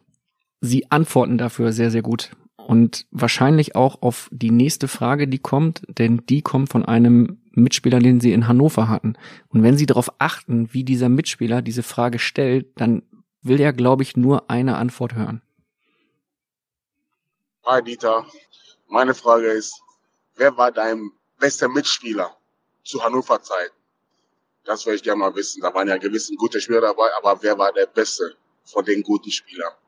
Schöne Grüße. Ich habe natürlich rausgehört, wer es ist, Gerald Asamoah. Jetzt sage ich Otto Addo. Das wird ihn treffen. Nein, also wir hatten damals in Hannover eine, eine fantastische Mannschaft, die leider nur dritte Liga gespielt hat. Und ich weiß noch, als ich damals äh, von Paderborn nach Hannover gewechselt bin, und Reinhold Pfanz sagt, ja, wir haben eine super Mannschaft und äh, werden sicherlich Meister werden. Und ich habe damals eins nicht bedacht, dass wir noch ein Relegationsspiel gegen den Nordostmeister machen mussten. Das war überhaupt nicht in meinem Repertoire drin. Das habe ich erst, glaube ich, vier, fünf Wochen später erfahren, dass da noch am Ende der Saison so ein Relegationsspiel ansteht. Und da war Gerald Asamoah, Otto Addo, Jens Rasiewski, Markus Kreuz, Jörg Sievers im Tor, Carsten Linke, Fußballgott in, in Hannover, Altin Nahler, Steven Chirundolo, also wir hatten eine fantastische Mannschaft damals und sind dann auch im ersten Jahr in der dritten Liga mit Riesenabstand Meister geworden, sind dann aber Energie Cottbus gescheitert und im zweiten Jahr wieder Meister geworden mit auch wieder tollen Ergebnissen und am Ende dann in der Relegation gegen Tennis Borussia Berlin im Elfmeterschießen gewonnen. Also da war Gerald sicherlich jemand. Ich erinnere mich an die erste Begegnung mit ihm. Wer Gerald Asamoah nicht kennt oder nie das Vergnügen haben durfte, ihn mal unter der Dusche zu sehen, dem würde ich es ihm mal gönnen. Warum? Ja, weil er hat einen Körper, das ist, das ist, äh, wenn er jetzt nicht Ghana wäre, würde ich sagen, das ist eine deutsche Eiche. Ja, also ich habe noch nie so einen Oberkörper gesehen wie den. Ich habe das erste Training mit ihm gehabt und hatten einen Zweikampf mit ihm. Ich habe mir so wehgetan und habe gedacht, wie alt bist du? 18? Kann doch wohl nicht wahr sein. Und dann stand er wirklich irgendwann unter der Dusche neben, habe ich so links rüber geguckt. Ich so, boah, das gibt's ja gar nicht. Ein Muskelberg und da wusste ich dann, warum ich mir wehgetan habe. Dann gab es den achten Spieltag in der Saison 1998-99. Hannover 96 gegen den FC St. Pauli. Halbzeit 3 zu 0, drei Tore Hacking. Ja, der Dirk Bremser hat's ja eben gesagt, ich war ein herausragender Torjäger in der zweiten, dritten und vierten Liga. Und das war sicherlich das Profispiel, wo ich sehr, sehr häufig darauf angesprochen worden bin, was war denn so dein außergewöhnliches Spiel? Und da darf das Spiel natürlich nicht fehlen, wenn du dann einen Hattrick gegen St. Pauli machst. Und vor allem das Kuriose an diesem Spiel war ja, dass ich nach dem 3-0 gesagt habe, ich habe genug, ich nehme mir Muskelfaserriss und gehe raus, weil weiß, was, wie viel Tore ich dann noch gemacht hätte gegen Pauli. Aber das ist so ein Nachmittag gewesen, da ist mir sehr viel gelungen. Das wäre die nächste Frage gewesen. Waren Sie wirklich verletzt oder haben Sie gesagt, komm, das reicht für heute? Nee, es war wirklich, es war wirklich so, dass ich, äh, ich war ein starker Rechtsfuß, der wirklich einen sehr, sehr guten Spannstoß hatte und das ist eins der wenigen Tore, was ich mit links erzielt habe. Und es war für die Muskulatur im hinteren Oberschenkel nicht gut genug und ich habe dann aus 18 Meter einmal aus der Drehung geschossen und das hat dann gereicht und dann war wirklich der kleine Muskelfaserriss und ich musste dann wirklich raus. Das 2 zu 0 war ein Elfmeter nach Foul an Asamoah, von daher hat der Fragesteller auch einen klitzekleinen Anteil ja, an dem. klitzeklein. Sie sind neben dem Profijob anfangs auch Polizist gewesen. Sie haben es gesagt, ab wann wussten Sie, ich pack das als Profi? Ja, wie soll ich das beschreiben? Ich habe natürlich durch den äh, Polizei oder durch die Ausbildung zum Polizisten mh, war bewusst so ein bisschen gewählt, weil ich natürlich auch wusste, dass bei der Polizei auch Sport groß geschrieben ist. Neben dem sicherlich auch sehr intensiven Ausbildungsprogramm, was man natürlich da auch hatte. Trotzdem habe ich mich bei der Polizei sehr, sehr wohl gefühlt in dieser Ausbildung, weil ich eben auch sehr viel Wertschätzung empfunden habe oder auch natürlich der Sport, auch gerade der Fußball da sehr hochgeschrieben hat. Stefan Kunz war gerade so, der ist so ein bisschen älter als ich. Stefan war damals so der Polizist, der in der Bundesliga unterwegs war. Und wir wurden natürlich auch dementsprechend auch gefördert. Und da habe ich natürlich auch sehr viele Grundlagen holen können und habe dann irgendwann gemerkt, ich weiß, das war dann irgendwie ein Jugendturnier, Länderpokalturnier in, in Duisburg-Wedau, wo wir mit der Westfalen-Auswahl gespielt haben und da habe ich ein ausgesprochenes gutes Turnier gespielt, viele Tore gemacht als Mittelstürmer der Westfalen-Auswahl damals. Und dann war das ja immer die Sichtung für die jeweilige Nationalmannschaft. Und dann bekam ich auch die Einladung zu Lehrgängen. Und da war ich auch am Anfang erst ein bisschen, na, schaffe ich das, kann ich das? Und aber ich habe mir immer alles hart erarbeiten müssen in meinem ganzen Leben. Es ist mir nie was in den Schoß gefallen, dass ich sage, es fällt mir leicht. Ich musste mir wirklich alles erarbeiten. Und so war es dann auch im Fußball. Aber ich war halt wahnsinnig ehrgeizig und ich wollte dann, als ich bei der Nationalmannschaft dabei war und die Spieler dann von, von Eintracht Frankfurt, von Schalke, von Dortmund, von Bayern dabei waren, von Kaiserslautern damals Bundesligist, dem wollte ich einfach zeigen, ich kann das auch als Spieler vom FC Paderborn. Ich kann auch Stammspieler werden bei euch. Und das war mein Antrieb. Und dann gab es natürlich auch irgendwann mal eine Sternstunde bei mir bei der Nationalmannschaft äh, gegen Holland. Auch da gab es einen Hattrick von Dieter Hecking, 3-2 gewonnen. Und da saßen die ganzen Speer auf der Tribüne und nach diesem Spiel hast du dann gemerkt, ey, da geht die Tür auf für dich, weil dann war wirklich VfL Bochum, Bielefeld, Köln, Gladbach, Bayern, äh, die dann wirklich plötzlich anriefen bei uns zu Hause und sie würden mich gerne mal kennenlernen und das wird, ey, es scheint wirklich zu gehen, dass du in die Bundesliga wechseln kannst, ja. Und das war natürlich dann auch für mich ein enormer Antrieb, das zu schaffen. Ist diese Ausbildung zum Polizisten dann auch ein Grund gewesen, weshalb Sie heute noch so bodenständig, so demütig sind, wie Sie es schon in Folge 1 im Phrasenmeer angesprochen haben? Ja, nicht nur, aber ich habe gelernt, Teamfähigkeit zu lernen, weil ich meine, viele haben mir natürlich mein Elternhaus mitgegeben, was das angeht. Wir waren nie eine Familie, die auf großem Fuß gelebt hat, die, ich weiß noch immer, wie mein Vater die Lohntüte äh, am Monatsersten ausgepackt hat auf dem Wohnzimmertisch und dann lag da mein 5 D-Mark-Schein, mein Taschengeld. Ja, das, das vergisst man natürlich nicht. Und dann lernt, hat man viel gelernt und beim Polizeiberuf war halt so, was mir da einfach äh, vor Augen geführt worden ist, äh, so diese Teamfähigkeit. Ja, und ich wusste, ich war privilegiert bei der Polizei. Das hat man gemerkt, wenn Lehrgänge von der Nationalmannschaft anstanden, standen Klausuren an, ja, die da, du fährst zum Lehrgang, du kannst die nachschreiben, du wusstest, deine Kollegen schieben für dich mehr Dienste, ja, und irgendwann hatte ich dann einen Ausbilder, der Dieter, pass auf, wir machen das alles gerne, aber die erwarten auch von dir, dass du was zurückgibst dann war mir das im ersten Moment auch nicht so klar, weil man, wie, Überstunden und warum soll ich für die jetzt? Dann habe ich mich wirklich mal so eine halbe Stunde mit diesem Ausbilder hingesetzt und gesagt, ja, überleg mal, wie viel deine Kollegen an Zusatzdiensten machen müssen, so am Wochenende, während du bei der Nationalmannschaft bist oder wenn du freigestellt wirst für deine Spiele beim FC Paderborn, du kannst zwei, drei Stunden früher gehen, da müssen andere deinen Dienst mitmachen und wenn du die Gelegenheit hast, musst du was zurückgeben. Und dann habe ich irgendwann mal überlegt, wie kann ich überhaupt was zurückgeben? dann gab es halt immer so Wochenenddienste, wo keiner gerne gemacht hat, allein in der Kaserne zu bleiben oder in der, in der Polizeischule zu bleiben, für deine Quartier da verantwortlich zu sein. Ja, dann war ich häufig dann derjenige, der gesagt hat, ich mache das oder an Feiertagen einfach mal da geblieben ist und dann einfach den Kollegen auch gezeigt zu haben, pass auf, ich kann das gut einschätzen, ihr macht für mich Zusatzdienste, aber ich versuche dann diese Dienste abzudecken, wenn es mir möglich ist. Welche Werte sind Ihnen grundsätzlich wichtig im Leben? Ich mag Leute, die offen sind, die ehrlich sind. Das ist, glaube ich, nach wie vor, dass ich mag keine Hinterfotzigkeit, ich mag nicht äh, hinten herumreden wollen. Ich schätze es, wenn einer mir gegenüber sitzt und sagt, das sehe ich anders, da bist du auf dem Holzweg, der mit mir kritisch sich auseinandersetzt, aber am Ende des Tages immer nur um die Sache falschend, ja, immer nur um diese eine Sachfrage oder Fragestellung zu diskutieren, auch wenn man da mal unterschiedlicher Meinung ist oder gerade im Fußball, wenn man mal gänzlich anderer Meinung ist im Vergleich zum Sportdirektor. Ich weiß, es gibt Jörg Schmatke und ich, äh, wir hatten äh, so das eine oder andere in dem kleinen Container ja an, an Gesprächen, die dann auch mal ein bisschen lauter wurden, ja. Aber dann bist du aus dem Büro raus und fünf Minuten später haben wir wieder zusammen gelacht, ja, und äh, haben dieses Streitgespräch zu Ende geführt gehabt mit einem Ergebnis wo wir dann auch beide mit leben konnten, aber es ging richtig hart zur Sache und am Ende des Tages haben wir wieder gelacht und haben uns den Arm genommen und haben wieder Spaß gehabt. Das meine ich so, Aufrichtigkeit, nichts Hinterfotziges, das schätze ich sehr. Achten Sie da bei Spielern auch drauf, bei Spielertransfers auch, wenn Sie feststellen, okay, da ist einer, der ist vielleicht noch nicht so weit, der sagt nicht immer die Wahrheit, dass Sie den dann nicht verpflichten? Ist schwierig, weil du triffst die ja meistens das erste Mal dann so in so einem, in so einem vier- oder acht Augen-Gespräch wir versuchen, die Vereinsseite positiv darzustellen. Acht Augen, muss ich kurz nachfragen, heißt Berater, dann Sie, der Spieler, Berater und Sportdirektor? Genau, wenn man, ist ja meistens so die gängige, vielleicht ist mal der Elternteil auch dabei, sind noch zwei, drei Leute mehr. Aber wie das ist, der Spieler und der Berater versuchen natürlich Spielerseite so gut wie möglich darzustellen. Wir versuchen Vereinsseite so gut wie möglich darzustellen. Da redet man vielleicht auch nicht immer ganz das, was dann am Ende ist. Aber ich habe mir angeeignet, dass ich eigentlich immer genau das so schildere, wie ich den Verein sehe, wo wir den Spieler hinhaben wollen, wie ich einschätzen kann, was ich von ihm erwarte, wie ich ihn dabei begleiten kann, versuche ich schon nah an die 100 Prozent zu kommen, dass er wirklich ein Bild hat, so kann es kommen, dass er mir auch jemand sagen kann, Waking, Sie haben mir damals das und das gesagt und davon haben Sie nichts eingehalten. Das wäre der schlimmste Vorwurf, der irgendwann mal von einer Spielerseite kommen könnte. Ja, und dann muss man sich hinterfragen.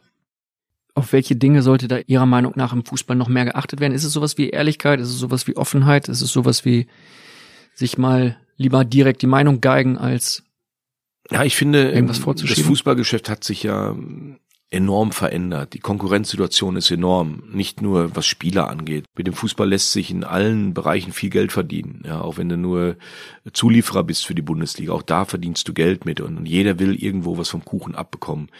Und ich glaube, wir müssen da wieder ein bisschen aufpassen, dass alle wieder ein bisschen runterfahren und ein ehrlicher Wettbewerb stattfindet in allen Bereichen. Ja, du wirst nicht alles verhindern können. Wir wissen ja auch, Beraterszene ist dabei und jeder hat seinen unterschiedlichen Weg zum Erfolg zu kommen, um Spielertransfers zu machen. Das kann man nicht verurteilen, das ist ein Stück weit Teile des Geschäfts.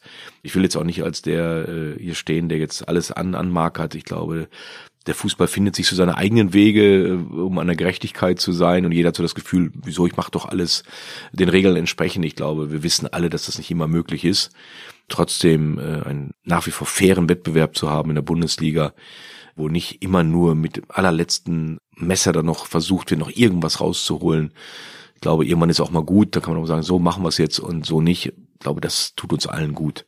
Zeitgleich hat Klaus Allofs ihn mal gesagt, dass er der Meinung ist, wenn du Erfolg haben willst, damals in Wolfsburg, dann gibt's jetzt keine Freunde mehr. Das haben sie mal im schönen Fohlen-Podcast von Borussia Mönchengladbach erwähnt. Genau, das war so ein Lehrsatz von ihm. Ich habe gesagt, dass Klaus Allofs äh, für mich äh, ganz, ganz wichtiger Partner war, äh, um den Übergang zu schaffen, wie trainiert man Spitzenmannschaften. Und er sagte, Dieter, in diesem Geschäft gibt's keine Freunde. Weil er hat dann auch mitbekommen, dass ich gerne mal mit Leuten telefoniere, ja, oder wenn mich mal ein Journalist angerufen hat, dass ich da sehr offen bin und, und ich habe nichts zu verbergen, ja, also wenn mich ein Journalist anruft, dann soll er mich anrufen und dann nehme ich mir auch die Zeit, weil ich das einfach aus Respekt vor der Journalie, vor den Medien auch für richtig erachte. Nur Klaus bekam das eben mit, ah, sei nicht immer so offen, ja, ich krieg dann immer so Rückfragen und es gibt keine Freunde mehr in dem Geschäft und wenn du da mit den gegnerischen Trainern, das sind keine, die wollen alle nur unser Geld, die wollen also nur unsere Punkte, wir müssen auch Prämie machen und er hat ja natürlich ein Stück weit recht. Ich sehe jetzt den VfB Stuttgart nicht als Konkurrenten, ich sehe das als einen Verein an, der, der auch ambitioniert ist und ich will ihn mit sportlichen Mitteln schlagen, ich will am Ende vor dem VfB Stuttgart stehen. So sehe ich das. Ja, und Klaus sagt, na, das kannst du nicht so sehen und wie kannst du jetzt dann, sag mal, wie könntest du jetzt mit Tim Walter dann durch Arm in Arm, der will doch nur gewinnen gegen dich und das war Klaus, ja. Und ich fand das sehr bemerkenswert, weil er hat mir da ein Stück weit auch die Augen geöffnet, weil wenn mir einer was sagt, dann nehme ich das erstmal, ja, du sagst schon die Wahrheit. Also ich, ich sehe immer nur das Gute und das ist vielleicht auch ein Fehler von mir, dass ich immer häufig in dem Gegenüber nur das Gute sehe, was ich einerseits nicht schlecht finde, weil wenn ich schon einen schlechten Gedanken habe, wenn mir einer gegenüber sitzt, ja, wie soll ein Gespräch stattfinden? Aber das war eine Art und Weise, wo Klaus mir deutlich gemacht hat, warum und wieso oder wie es auch sein muss, wenn du ganz nach oben willst. Nicht nur mit VfL Wolfsburg, sondern auch als Trainer. Wenn du zu den Besten gehören willst, dann ist das auch ein Wesenszug, wo du dich vielleicht ein Stück weit verändern musst. Haben Sie das gemacht? Weil Sie wirken ja immer noch sehr offen und ehrlich. Also hoffe ich jetzt zumindest für mich also und, all, ich, ich und alle Phrasenbär-Hörer. Ja, ich, ich bin nicht mehr ganz so, ich habe zwar blaue Augen manchmal, und äh, aber so ganz so blauäugig bin ich jetzt doch auch nicht mehr äh, mit der Zeit. Ich, ich weiß schon, dass natürlich nicht alle das Gute in mir sehen, wenn ich ihnen offenherzig was erzähle, sondern dann auch für sich daraus Nutzen schlagen wollen, wenn ich irgendwo mal auch mal ganz offen meine Meinung über gewisse Spieler, Trainer, Kollegen oder über generelle Dinge im, im Leben, wie auch nicht nur Fußball sage, dass man nicht immer die gleiche Meinung trifft, ist auch klar. Aber letztendlich glaube ich schon, dass ich es nach wie vor schaffe, erstmal den, den nötigen Respekt meinem Gegenüber zu haben und auch zu filtern mittlerweile, wie weit kann ich gehen in meiner Offenheit. War Wolfsburg Ihr persönlicher Durchbruch als Trainer? Sie haben dort dann den ersten Titel Ihrer Karriere geholt. War das so ein Meilenstein? Ja, natürlich ist das ein, ein Meilenstein und das Gefühl habe ich auch nach wie vor, dass du auch in Deutschland erst dann richtig was giltst, wenn du mal einen Titel geholt hast. Das habe ich ja auch am eigenen Leib gespürt, denke ich. Die Hackings Arbeit in der Branche an sich war immer gut angesehen. Das bekommt man ja mit als Feedback auch. Man hat natürlich auch immer ein gutes Gefühl gehabt, weil man nie so richtig in Unfrieden irgendwo weggegangen ist oder nie mal aufgrund von sportlichem Misserfolg großartig entlassen worden ist in den ganzen Jahren. Gut, bei VfL Wolfsburg war es dann am Ende so, dass ich nach knapp vier Jahren dann vielleicht aufgrund von den nicht passenden Ergebnissen dann auch leider entlassen worden bin. Aber es ist schon so, dass der VfL Wolfsburg damals mit dem Erreichen, dann, nachdem wir im ersten Halbjahr dann auch die Klasse souverän gehalten haben, dann gab es im nächsten Jahr gab es dann die Europa League als Zugabe, dann kam dann die Saison mit Vizemeisterschaft, mit DFB-Pokalsieg, mit Supercup-Sieg gegen Bayern München. Ja, das war natürlich die höheren Wein. Ja, wenn du dann in der Champions League spielst und die Gruppenphase als Wolfsburg überstehst, dann das Achtelfinale gegen Gent gewinnst in zwei Spielen und dann noch Real Madrid zu Hause im Viertelfinale schlägst, ja, dann, dann weißt du, dass du in der Lage bist, Mannschaften zu ganz, ganz hohem äh, zu bringen. Das war 2016 in der Champions League gegen Real, zu Hause gewonnen, dann in Madrid verloren. Ist das ein Spiel, an das Sie noch oft denken, so eine Chance, an die man... Also ich weiß, dass ich im Vorfeld des Spiels mit Pep Guardiola telefoniert habe. Ich sagte Pep, ich habe so ein Spiel noch nie gehabt. Deshalb habe ich ihn angerufen ja, und habe ihm, hab ihm gesagt, Pep, du hast mit Barcelona unzählige Male gegen Real Madrid gespielt. Was erwartet mich im Bernabeu? Beschreib es mir. Und er hat mir das beschrieben und er hat, Dieter, du musst die erste Viertelstunde überstehen. Wenn du die überstehst und du führst 2-0, dann schaffst du das. Diese erste Viertelstunde in Bernabeo, die wird die Richtung vorgeben für dieses Spiel. Es stand 2-0 nach einer Viertelstunde, ja. Zweimal Ronaldo, einmal mal gepennt, glaube ich, beim Eckball, einmal war es ein abgefälschter Schuss, glaube ich, ist meine Erinnerung. Und dann hast du aber plötzlich trotzdem gemerkt, dass Real Madrid in der Phase, sie haben dann nachher die Champions League gewonnen, dann kam eine Phase im Spiel, wo sie das Nachdenken angefangen haben. Sie wussten, ein Tor, wir wären raus. Und dann hast du gemerkt, wie eine Spitzenmannschaft damit umgeht. Sie haben gewartet, gewartet. Ja, machen sie endlich auf. Sie haben uns aber weiterhin abgekocht. Sie haben Ramos, wie er da wieder, Cavachal hat ein super Spiel gemacht damals. Ich weiß nicht, wie er Julian Draxler damals wirklich abgekocht hat. Wo, boah, macht er mit dem gerade? Und Julian war damals in einer fantastischen Verfassung. Ja, und dann hast du, ja, komm in die Verlängerung rein. Und dann gab es einen Freistoß und Ronaldo macht sein drittes Tor durch eine Lücke, also die war nicht größer wie der Lederball. Ja, das war genau dieser Durchmesser des Fußballs passte, glaube ich, zwischen Ronaldo und noch einem Abwehrspieler. Genau da passte der Ball durch. Da ist er durchgegangen und es stand 3-0 und wir waren raus. Aber natürlich, so ein Spiel vergisst du nicht. Lernen Sie als Trainer da dann fürs Leben? Also ist das etwas, was Sie ewig mitnehmen? Fürs Trainerleben lernst du was. Ja, weil du weißt, dass du dich auf jedes Spiel neu vorbereiten musst. Es gibt kein Mal das Gleiche. Also auch jetzt so in der zweiten Liga. Es gibt keine Schablone, die man jetzt auf das Spiel gegen Dresden widerlegen kann, weil das haben wir ja schon mal gegen Holstein Kiel gemacht. Die gibt's ja nicht, weil jedes Spiel läuft anders. Und das ist das Schöne am Fußball. Du kannst nie vorhersagen, wie es am Samstagnachmittag wieder läuft. Dann liegt eine Papierkugel auf dem Platz. Ja, dann tritt einer über den Ball, obwohl er nicht über den Ball hätte treten dürfen. Ja, das kannst du nicht vorhersehen. Dann gibt es auch mal eine Schiedsrichterentscheidung, wo du dich benachteiligt fühlst. Ja, und das sind genau doch diese Dinge, die letztendlich unseren Fußball so liebenswert, kontrovers diskutierend machen lässt. Jetzt hatten Sie beispielsweise Ronaldo als Gegner auf dem Platz. Sie waren in der Champions League und jetzt geht's gegen Wien Wiesbaden, gegen Dresden, gegen Sandhausen. Da wollen sie doch mal wieder hin in die Champions League, oder nicht? Ja, natürlich äh, ist das jetzt nicht damit, dass ich jetzt gesagt habe, so ich gehe jetzt in die zweite Liga, ist damit meine Ambition oder mein Ehrgeiz gebrochen. Aber ich habe es ja auch schon im ersten Teil, glaube ich, mal anklingen lassen. Für mich war es am Ende jetzt in Gladbach ein Stück weit Normalität geworden. Und ich war am überlegen, was kann dich noch anfixen, wo du das Gefühl hast, das ist es jetzt, was du als nächstes machen würdest. Und wenn man mal ein bisschen zurückblickt, ich habe Hannover 96 übernommen, standen sie auf dem Abstiegsplatz. Ich habe Nürnberg übernommen, standen sie auf dem Abstiegsplatz. Ich habe Wolfsburg übernommen, da waren sie 15. Ich habe Gladbach übernommen, da waren sie auch 16. glaube ich. Also viermal das gleiche Schema. Ich werde geholt, eine Mannschaft zu stabilisieren, sie besser zu machen und am Ende des Tages gehe ich wieder. Und genau vor dieser Frage stand ich jetzt im Sommer. Ich hatte, das ist bekannt, dass auch Schalke 04 bei mir angefragt hatte, neben David Wagner als zweiten Kandidaten. Das wäre auch eine sehr, sehr reizvolle Aufgabe für mich gewesen, die ich sehr gerne gemacht hätte ja, haben sich dann für David Wagner entschieden, keine schlechte Wahl, wie man jetzt sieht. Und dann waren halt noch die diverse andere äh, Stellen in der Bundesliga frei, aber gab es dann auch mal lose Kontakte, mal gar keinen Kontakt, obwohl es vielleicht in der Zeitung stand. Dann kam irgendwann Hamburg. Dann stellte sich mir die Frage so, du musst jetzt entscheiden, du gehst dieses Projekt Hamburg an, mit allen seinen Für und Widers. Du kannst scheitern, klar, das ist nie ausgeschlossen. Du kannst es aber auch schaffen. Was willst du? Und ich bin, was das angeht, ein optimistisch denkender Mensch. Ich schaff das. Gebt mir die Chance. Ich versuche den HSV und nicht nur ich versuche, sondern ich bin mir sicher, dass wir das schaffen werden. Oder eben die Fragestellung, bist du wieder im Herbst einer derjenigen, die dann Vereine, die ihren Zielen hinterherlaufen, wieder auf die Sprünge helfen musst? Willst du das das fünfte Mal? Und das habe ich mit Nein beantwortet. Ausland kam für mich noch nicht in Frage. Es gab auch aus China eine Anfrage, wo ich dachte, nein, mache ich auf gar keinen Fall. Äh, Premier League wäre sicherlich auch mal reizvoll, wo ich da aber eben aufgrund auch schon geschildert, diese Fernbeziehung dann von England immer wieder nach Hannover zurück, sehe ich halt schwierig an, weil ich dann doch ein bisschen doch mehr der Familienmensch bin. Und deshalb habe ich für mich dann die Entscheidung getroffen, nein, es ist dann eben die zweite Liga, es ist dann eben auch mal nicht despektierlich gemeint oder ohne den nötigen Respekt Sandhausen, Wien, Wiesbaden, auch Dresden. Auch da wird Fußball gespielt, auch da versuchen Leute mit ihren Möglichkeiten das Bestmögliche für ihren Verein rauszuholen. Und ich muss diesen Verein und diesen Kollegen zeigen, diesen gegnerischen Trainern zeigen, diesen gegnerischen Mannschaften zeigen, ich habe was geschaffen, wir sind vielleicht einen Tacken besser. Und das ist meine Herausforderung und deshalb habe ich diese Aufgabe mit viel, viel Enthusiasmus angenommen hier in Hamburg. Ein Zweitligist, bei dem Sie mal waren, ist in Nürnberg. Sie sind damals dann nach Wolfsburg gegangen. Und in der Facebook-Gruppe mit dem Namen Phrasenmäher kam die Frage auf, warum ist Dieter Hecking damals abgehauen? Das nehmen ihn, glaube ich, viele Leute noch übel in Nürnberg.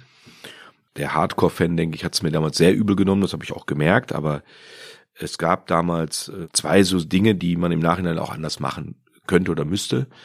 Wobei ich da auch wieder so naiv gedacht habe. Ich war bei Jörg von Torra im Doppelpass. An dem Wochenende war Felix Magath beim VfL Wolfsburg entlassen worden.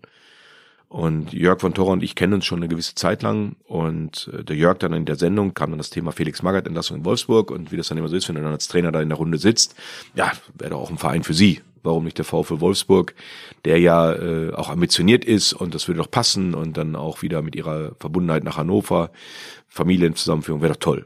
Und da habe ich dann gesagt, weil ich es mir nicht vorstellen konnte, dass Klaus Allofs mich anruft, habe ich gesagt, ja, und zu dem Zeitpunkt war das auch die total hundertprozentig korrekte Antwort. Also ich arbeite bei einem tollen Verein, ich fühle mich sehr wohl in Nürnberg. Klar, es lief da sportlich auch zu dem Zeitpunkt nicht ganz so rund. Ja, wir waren irgendwo im, im letzten Drittel der Tabelle unterwegs, aber ich fühle mich sehr wohl in Nürnberg, die Stadt gefällt mir und ein, ein toller Traditionsverein in Deutschland. Und ich kann mir im Moment nichts Besseres vorstellen. So, das war die Aussage, die auch zu dem Zeitpunkt absolut die richtige war.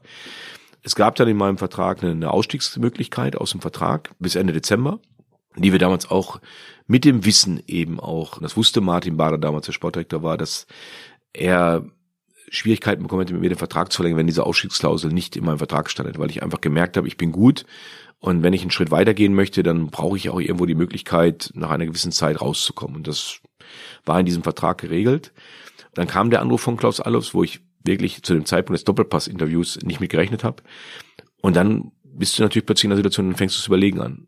Ist es der richtige Zeitpunkt, jetzt Nürnberg zu verlassen? Ist es die Chance, die du wahrnehmen wolltest? Und dann haben natürlich viele Überlegungen, wieso geht er nach Wolfsburg? Die stehen hinter uns und er will doch zum Spitzenverein. Jetzt geht er nach Wolfsburg. Ja, die Leute wussten natürlich auch nicht, was mir Klaus Allofs in Aussicht gestellt hat. Und damit meine ich nicht nur meinen eigenen Vertrag, der natürlich besser war wie der in Nürnberg. Das war dann auch sofort klar. Wolfsburg ist mit Geld zugeschüttet worden. Klar, ich habe mehr verdient als in Nürnberg. Aber das, was mir Klaus an diesen Gesprächen aufgezeigt hat, das war das, was mich letztendlich angesprochen hat. Dieses Ziel, diese Ambition, auch natürlich mit der Unterstützung von VW in die Champions League kommen zu können, als noch relativ unerfahrener junger Trainer, das war der Reiz und nicht äh, jetzt in Nürnberg die rote Karte zu sein, sondern ihr könnt mich alle mal, ich habe nur darauf gewartet, euch hier zu verlassen. Und äh, viele Leute wissen das in Nürnberg auch, äh, dass ich nie anders gedacht habe, aber der Hardcore-Fan war natürlich dementsprechend sauer. In Wolfsburg haben sie den äh, DFB-Pokal geholt 2015 und dann kam die berüchtigte King-Mütze zum Einsatz. Eine Baseballkappe mit der Aufschrift King. Ja, ist äh, eine schöne Geschichte und ich freue mich immer, wenn ich die Bilder wieder sehe. Wäre gerne nochmal King, ja, Pokalsieger nochmal, wäre wär eine tolle Geschichte war damals aus der Situation heraus, mein Sohn äh, hatte diese Mütze auf und Hacking, er fand das einfach cool, wenn Hacking jetzt die King-Mütze auf hat. Und der warf mir die so entgegen, nachdem ich da mit dem Pokal äh, an ihm vorbeigegangen bin. Und ja, dann im ersten Moment hast du da gar nicht so großartig erst drauf Wert gelegt, hast, hast die Mütze aufgesetzt, komm, ist cool, passt vielleicht gerade in die Stimmung rein und erst hast du dann im Nachhinein realisiert, was du eigentlich da gerade gemacht hast, nämlich deinen eigenen Namen so ein bisschen hochgenommen und äh, das war nicht, äh, sollte nicht hochnäsig oder überheblich darklingen, das war einfach, glaube dem Moment einfach auch mal, den man auch mal genossen hat und mit so einer King-Mütze einfach untermalt hat. Welcher Titel sollte es beim nächsten Mal sein? Sie haben gerade gesagt, nochmal DFB-Pokal wäre ganz schön. Diese Saison wird's nichts mehr damit. Welchen Titel würden Sie sich wünschen? Im Moment Zweitligameister wäre nicht schlecht wenn wir das hinbekommen würden. Für die Kurzfristigkeit natürlich, wenn du Bundesliga-Trainer bist, Pokalsieger, Deutsche Meisterschaft, das wäre nochmal was Außergewöhnliches und vielleicht gibt's noch mal irgendwann die Möglichkeit in meiner Karriere, das zu erreichen. Ein Spieler, mit dem Sie damals in Wolfsburg gearbeitet haben, der hat noch eine Frage an Sie und zwar ist es Marcel Schäfer, der im Phrasenmeer schon fleißig Fragen geschickt hat. Ja, hallo Dieter. Ich drücke dir natürlich bei deiner neuen Aufgabe in Hamburg die Daumen und wünsche euch dort alles erdenklich Gute. Freue mich immer, wenn wir uns sehen. Das ein oder andere Mal sind wir uns schon über den Weg gelaufen. Wir hatten hier natürlich eine unglaublich schöne Zeit auf dem Platz und auch außerhalb des Platzes. Nicht nur eine schöne, sondern auch eine erfolgreiche Zeit. Und da würde mich mal interessieren, ob es Dinge gibt, die du an Wolfsburg oder auch am VfL Wolfsburg vermisst. Liebe Grüße, dein ehemaliger Spieler Marcel Schäfer. Ja, es ist wirklich so, dass ich an den VfL Wolfsburg nicht nur äh, die sportlichen Erinnerungen habe. Also es gibt natürlich auch, wie überall bei jedem Verein, wo man war, so ein paar Geschichten, die man auch mal zum Besten geben kann. Also ich weiß, dass wir, wir hatten unseren eigenen Saunaclub äh, in Wolfsburg. Will ich das äh, wissen? Ja, das können Sie ruhig wissen, weil äh, es war innerhalb des Profitraktes in Wolfsburg gab es eine Sauna und immer nach dem Training gab es eigentlich immer drei Leute, die immer drin saßen. Das war Heribert Rüttger, unser Zeugwart, Marcel Schäfer und der Cheftrainer. Und wenn die drei in der Sauna zusammengesessen haben, dann wurde Marcel kam dann immer mit einem riesen Aufguss, ja, mit äh, riesen Eis und diversen Gerüchen und Zusätzen und Heribert und ich, wir saßen dann immer da und beide schon hochroten Kopf und dann kam Marcel noch mit seinem Aufguss und dann haben wir dann noch über Fußball philosophiert in der Sauna und es waren wirklich tolle Gespräche, die da stattgefunden haben und äh, da habe ich, und das muss man auch, Marcel nicht, weil er jetzt äh, die Frage gestellt hat, aber muss man sagen, einen solchen Spieler wie er, wie er sich mit dem Verein identifiziert hat, der damals bei mir gar nicht so sportlich die erste Rolle gespielt hat, weil Ricardo Rodriguez war damals auch in einer unfassbaren guten Verfassung. Marcel, der in jedem Training Vollgas gegeben hat und oftmals vor mir stand Trainer, aber ich gebe doch Vollgas, wann kriege ich meine Chance? Und, und trotzdem haben wir es äh, geschafft, eine, eine tolle Basis für Gespräche aufzubauen. Und mich freut jetzt sein Weg. Er war ja dann nochmal in Amerika drüben. Ja, und jetzt da, glaube ich, an der Seite als Assistent von Jörg Schmatke zu arbeiten. Und ich denke und kann mir sehr, sehr gut vorstellen, dass er irgendwann die Rolle vom Jörg übernehmen wird, weil er, glaube auch das schaffen kann. Das ist das, was man vermisst und aber auch da natürlich die die Voraussetzungen beim VfW Wolfsburg oft belächelt von vielen Traditionsvereinen. Aber ich kann diesen ganzen Traditionsfans auch mal sagen, guckt euch Wolfsburg mal genau an, auch wenn die Fanschar da nicht ganz so groß ist wie bei anderen Vereinen, aber die Leidenschaft für ihren Verein zu kämpfen und alles zu geben, die ist in Wolfsburg genauso groß, nicht von der Anzahl her, wie in Schalke, Dortmund, Hamburg. Jetzt haben Sie gerade schon sehr von Marcel Schäfer geschwärmt, was ich nachvollziehen kann bei den äh, schönen Geschichten und bei seiner Einstellung. Und wir feiern heute eine Phrasenmäher Premiere und ich bin gespannt, ob Marcel Schäfer da nochmal wieder auftaucht. Denn normalerweise war es immer so, dass der Phrasenmäher Gast zum Ende eine Frage an den nächsten Gast stellt. Das artete dann immer so ein bisschen aus in der Frage, wer wird denn der Gast? Was stelle ich jetzt für eine Frage? Wollen wir an dieser Stelle beenden? Natürlich würde ich mich freuen, wenn Sie dem nächsten Gast eine Frage stellen, sobald der feststeht und Sie mir das dann vielleicht per WhatsApp schicken können. Die neue Aufgabe zum Ende hin lautet, die Top 11 aufzustellen. Und zwar eine Top 11 derer Spieler, die Sie schon mal trainiert haben. Sind Sie bereit dazu? Kurz überdenken, dass ich keinen wichtigen Spieler, also mit Ersatzspielern geht Wir können noch ein paar auf die Bank setzen, ja. ja. Wir können ein paar auf Okay, die, Marcel dann- Schäfer können wir schon mal auf die Bank Der setzen. sitzt schon mal auf der Bank. Als äh, Aufgusskapitän sollte er da nicht fehlen. Genau. Ja, fangen wir hinten an im Tor. Ich glaube, komme ich an, an Robert Enke nicht vorbei. Robert war damals in Hannover mein Torhüter, die absolute Nummer eins, war dann auf dem Weg, auch die Nummer eins in Deutschland zu werden. Ein fantastischer Mensch, ein fantastischer Torwart. Ich glaube, er würde in meiner Top 11 den Vorzug vor zwei anderen bekommen, die ich ähnlich hoch einschätze. Ist Jan Sommer vom Borussia Mönchengladbach, den ich äh, in meiner Zeit in Gladbach sehr schätzen gelernt habe, weil er in einer Art und Weise seine Profikarriere vorantreibt, wie ich selten gesehen habe, mit einem unwahrscheinlichen Professionalismus in seinem persönlichen Umfeld, aber auch immer mit Topleistung und ein überragender Fußballer, mit beiden Beinen sensationell gut. Und natürlich, klar, unser Pokalsieger-Torwart Diego Benaglio, auch Schweizer, darf da nicht fehlen. Äh, Diego, mh, sicherlich noch etwas die ältere Schule des Torwartspiels, aber eben auch mit einer riesen Ausstrahlung und vor allen Dingen auch mit einer hundertprozentigen Identifikation damals für den VfL Wolfsburg. Also Enkel spielt, die anderen beiden sitzen auf die Bank. Ja, das ist also für die WM die drei. Ja. Ja, dann äh, rechte Verteidiger, ja, zwei. Ich würde spielen lassen Virinha, mein kleiner Portugiese, mein kleiner Giftzwerg, der damals beim VfL Wolfsburg gespielt hat, den wir so ein bisschen umfunktioniert haben von rechts außen zum rechten Außenverteidiger, ein unwahrscheinlicher Spaßmacher innerhalb der Kabine, immer für einen Flachs zu haben, aber auf dem Platz auch dementsprechend unangenehm, ein kleiner Fuß, aber Riesenschuss, ja, äh, sensationeller Spieler. Hm, Als Ersatzmann würde ich dann einen ähnlich großen Spaßvogel nehmen, der aber nie ein Bundesligaspiel gemacht hat, aber der Rekordspieler der zweiten Liga ist Willi Landgraf. In Sachen Einstellung, denke ich, hätte er es hundertprozentig verdient gehabt, Bundesligaspieler zu sein. Ja, und, und Willi war damals in Aachen mein rechter Verteidiger. Dann irgendwann kam Sergio Pinto, der ihn da abgelöst hat, aber Willi gehört in meine Mannschaft. Innenverteidiger technisch Naldo. Naldo in Wolfsburg sensationell gut. Ich denke, es gibt ganz wenige Brasilianer, die sich in der Bundesliga so einen tollen Namen gemacht haben wie er. Nicht nur auf dem Platz, sondern auch neben dem Platz. Immer lachend, immer positiv gestimmt. Für mich ein sensationeller Mensch, tolle Familie. Kommt leider in Monaco nicht mehr so zum Zug. Aber der gehört sicherlich Könnte rein. einer für den HSV sein. Ja, Innenverteidiger haben wir im Moment genug. Ja, dann gibt es so etwas jüngeren Spieler, den ich vielleicht eine, eine große Zukunft noch sehe, ist Nico Elvedi. Ja, Nico, den ich damals in Gladbach als rechten Verteidiger erst hatte, der aber jetzt in den letzten anderthalb Jahren so ein bisschen mehr in die Innenverteidigung rutscht, äh, finde ich sehr, sehr spannender Spieler in der Innenverteidigung.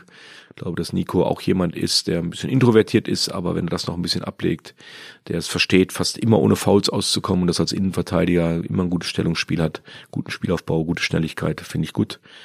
Und als Ersatzmann, da würde ich wahrscheinlich Vinicius nehmen, auch damals auch ein Brasilianer bei Hannover 96 wahrscheinlich haben die Innenverteidiger Brasiliens das alle an sich auch total positiv, immer in der Kabine für einen Schabernack zu haben, seine Mitspieler aufs Korn nehmen, auch mal den Trainerstab, auch mal den Zeugwart, auch und ein sensationeller Mensch und Spieler. Also das wäre so die Innenverteidigung. Links habe ich schon die beiden Namen eigentlich genannt. Ricardo Rodriguez wäre für mich die Nummer eins, weil er damals in Wolfsburg wirklich zumindest über zwei, drei Vierteljahre herausragend gespielt hat in meiner Zeit, als ich da war. Und ich würde trotzdem auch Marcel Schäfer, den wir nehmen wir mit auf die Bank für die tolle Frage, die er gestellt hat, gehört er auch dazu. Hat er sich verdient. Hat er, hat er, sich verdient. Ja. Also es geht ja nicht nur um sportliche Dinge. Man muss auch die Ausgewogenheit eines Kaders nehmen. Im Mittelfeld gibt's natürlich eine Anhäufung von richtig klasse Spielern, die ich trainieren will. Angefangen Luis Gustavo, ja, so der erste große Transfer, den wir damals mit dem VfL Wolfsburg gemacht haben. Luis war, hat eigentlich vorgelebt, was es heißt, von Bayern München geprägt, Spiele zu gewinnen, in jedem Trainingsspiel am, am Rande der Erlaubbarkeit trainiert, auch gegenüber Mitspielern. Kein Freund, im Training gab es nur eins, gewinnen. Ja, Joshua Gilavogi würde man nehmen müssen. Dann sicherlich drei, vier herausragende Spieler. Kevin De Bruyne darf nicht fehlen. Ilkay Gündogan, Raphael. Also eine Anhäufung von richtig guten Spielern. Jetzt hätten wir fünf. Ja, ist ja der Kader, ne? Ja. Wenn wir dann nach vorne gehen, weil man mir ja gesagt hat, dass diese Frage vielleicht kommen könnte, da war es dann wichtig schwer für mich, jetzt zwei, drei, vier Stürmer zu nennen. Und ich habe mich dann irgendwo festgelegt, äh, Erik Meyer. Erik war damals in Aachen, habe ich ja schon erzählt, im ersten Teil ja, auch für mich ein ganz wichtiger Ansprechpartner, ein Typ auf dem Platz, ein Typ, der die Fußballfans begeistern konnte mit seiner Art Fußball zu spielen, der wichtige Tore gemacht hat. Und ich würde äh, Lars Stindl dazu nehmen. Lars, den ich dann in Gladbach hatte, ich habe seinen Weg immer so von Karlsruhe nach Hannover. In Hannover habe ich ihn ja nie trainiert, aber Lars ist jemand, der für eine Mannschaft lebt, ein überragender Kapitän ist, der jetzt leider zwei schwere Verletzungen hatte, sonst hätte es vielleicht viel, viel anders auslaufen können für ihn, dem ich einfach jetzt einfach wünsche, dass er jetzt mal wirklich die nächsten Jahre ohne Verletzungen auskommt und seiner Brust ja dann auch der Kapitän ist, den ich ihn habe kennenlernen dürfen. Also zwei tolle Spieler und Bas Dost darf auch nicht fehlen. Bas war mein Holländer da vorne, Erik ist zwar auch Holländer, aber Bas war nochmal ein ganz spezieller Holländer ein Typ, der sich über die kleinste Kleinigkeit aufregen konnte, wurde gesagt, was ist dem wieder über die Leber gelaufen? Ja, innerhalb von Sekunden konnte sich seine Laune ändern. Ja, du wusstest manchmal nie, warum. Ein Fuß, Schuhgröße 60 gefühlt, wobei der große C davon schon 15 Nummern einnimmt. Ja, also ein, ein sensationeller Typ, darf nicht fehlen. Hat er so komische Pranken oder was? So ja, das ist wirklich ein, also das ist wirklich ein Elbkahn, dieser, ja? dieser Fuß. Ja, wobei was macht diesen C so einzigartig? Ja, weil er so groß ist. Also der ist, gefühlt ist der 10 Zentimeter lang. Ja, und, und stehen Sie dann in der Kabine und gucken sich den C an und sagen, was Nein, man ist hat ja auch das, er hatte so ein bisschen Probleme mit Mittelfuß damals und als Trainer geht man ja auch mal in die Physiotherapie und dann lag Bass ab und zu mal da und dann guckt man auf diesen irrsinnig langen großen Fuß, wie kann man so große Füße haben? Aber für sein Spiel tut's gut, mit seiner breiten Seite hat er viele Tore gemacht. Ja, und ich glaube, wenn man diesen Kader mal so nimmt, mit dem könnte man deutscher Meister werden. Trainer wären logischerweise Sie. Ja, ist ja klar. Und der Co-Trainer, der Dirk erste Bremser. wäre Dirk Bremser. Tobi Schweinsteiger auch schon dabei, den nehmen wir noch mit rein für die Milka, damit der Kühlschrank voll ja, ist. Ja, aber Tomi muss sich das noch ein Stück weit verdienen. Ja. Aber wenn er die Mixtur aus Reutershahn, Jonka, Lokov, Geidekin bekommt, dann gehört er dazu. Und wie wir gesehen haben in dem Video, welches wir jetzt in die Facebook-Gruppe Phrasenmäher posten, er ist auch am Glas ganz gut, kann ganz gut singen. Also von daher hat er, glaube ich, Tobi, genau das ist das. Er verkörpert die jüngere Generation ja bei mir im Trainerstab und wenn man dieses Video sich nochmal genau anguckt, man sieht genau, wer das Firebeast ist. Vielen Dank, dass Sie den Spaß mitgemacht haben. Sie haben es eben angesprochen. Ich habe Sie äh, im Vorfeld vorgewarnt. Es wird eine Top 11 geben. Das wollen wir jetzt einführen im Phrasenmäher. Da sind tolle Namen dabei und vor allen Dingen merkt man auch, dass Sie sich an alles in Ihrer Karriere erinnern können. Sie haben ein unfassbares Gedächtnis. Ja, aber das kommt auch durch das Gespräch. Also manches fällt einem dann auch wieder ein, wenn man dann bewusst eine Frage dazu bekommt und dann denkt man, Moment, da war doch noch was und Natürlich, die Zeit ist auch viel zu kurz, dass man alles erzählen kann, aber da waren noch so zwei, drei im Hinterkopf, die hätte man auch noch gut erzählen können. Aber es ist einfach, denke ich, auch mal wichtig und glaube, das ist auch die Rolle des Phrasenmeers, dass man auch mal so ein bisschen das Innenleben eines Trainers mal ein bisschen nach außen bringt und deshalb finde ich diese Art richtig gut. Deshalb habe ich mich auch zu entschieden, mich mal hierher zu setzen, das wirklich mal miterleben zu dürfen, so einen Podcast mitzugestalten und äh, das kann ich sagen, habe mich sehr wohl gefühlt und äh, wünsche natürlich den weiteren Podcast-Gästen genauso dieses Gefühl, wie ich es heute hatte und dann kommt man natürlich ins Erzählen und dann erzählt man auch mal ein bisschen mehr, was der Fan so nicht wusste. Vielen Dank dafür. Das waren zwei tolle Folgen. Ich muss einmal die Hupe betätigen, damit äh, jeder auch hört, dass sie zwischen uns stand. Ich habe sie jetzt während des Gesprächs nicht betätigen können, weil ich sehr davon überzeugt bin, dass sie immer die Wahrheit gesagt haben. Ja, die Nase ist nicht lang geworden. Definitiv. Vielen, vielen Dank, Dieter Hecking. Wenn Sie möchten, können Sie sich noch bei den Fragestellern bedanken oder irgendwas loswerden, weil Sie gerade sagten, zwei Sachen habe ich eigentlich noch auf Lager. Ja, nein, äh, erstmal an alle Fragesteller. Seid euch sicher, wenn ihr irgendwann mal diesen Phrasenmäher macht, meine Fragen sind dann auch ähnlich geartet und ich konnte alles erklären. Äh, mit meiner Frau werde ich auch noch mal reden müssen, weil mit den Haaren, ich glaube, wir kommen nicht zusammen. Oha. Da rufe ich gleich in der Redaktion an, machen wir ganz groß Krise im Hause Hacking. Es geht um die Haare. Ja, ihr wisst, nicht so viel schwarz-weiß. Alles klar. Vielen Dank, Dieter Hacking. Alles klar. Und im Phrasenmäher geht's nächste Woche schon weiter mit einer neuen Folge. Dann sitzt jemand vorm Phrasenmäher-Mikro, den wir alle kennen. Mit langen Haaren ist er durchs Mittelfeld gegrätscht, hat auch durchaus mal einen Argentinier mit der Faust im Gesicht getroffen. Es ist Thorsten Frings. Wir sprechen über das Sommermärchen 2006, über seine Zeit bei den Bayern, über seine Zeit beim BVB, über seine lange Karriere bei Werder Bremen und natürlich reden wir auch über den schwierigen Start in den Trainerjob und über echte Typen in der Bundesliga. Damit du sofort eine Nachricht bekommst, sobald die neue Folge mit Thorsten Frings fertig ist, abonniere einfach den Phrasenmäher in deiner Podcast-App. Geht schnell und du hast immer eine Info, wenn eine frische Episode für dich fertig ist. Und zum Abschluss gibt es natürlich ein fettes Danke an Daniel Sprügel von Sportsmaniac für die Produktion der beiden Folgen mit Dieter Hecking und an Babak Milani. Babak ist HSV-Chefreporter und er hat die Fragen besorgt von Dirk Bremser und von Frau Hecking. Danke, Babak. Damit hast du uns wunderbare, richtig geile Momente im Phrasenmäher beschert. Vielen Dank dafür. Nächste Woche geht's weiter mit Thorsten Frings am Mikro und mir auf der anderen Seite. Ich freue mich riesig drauf. Bis dahin.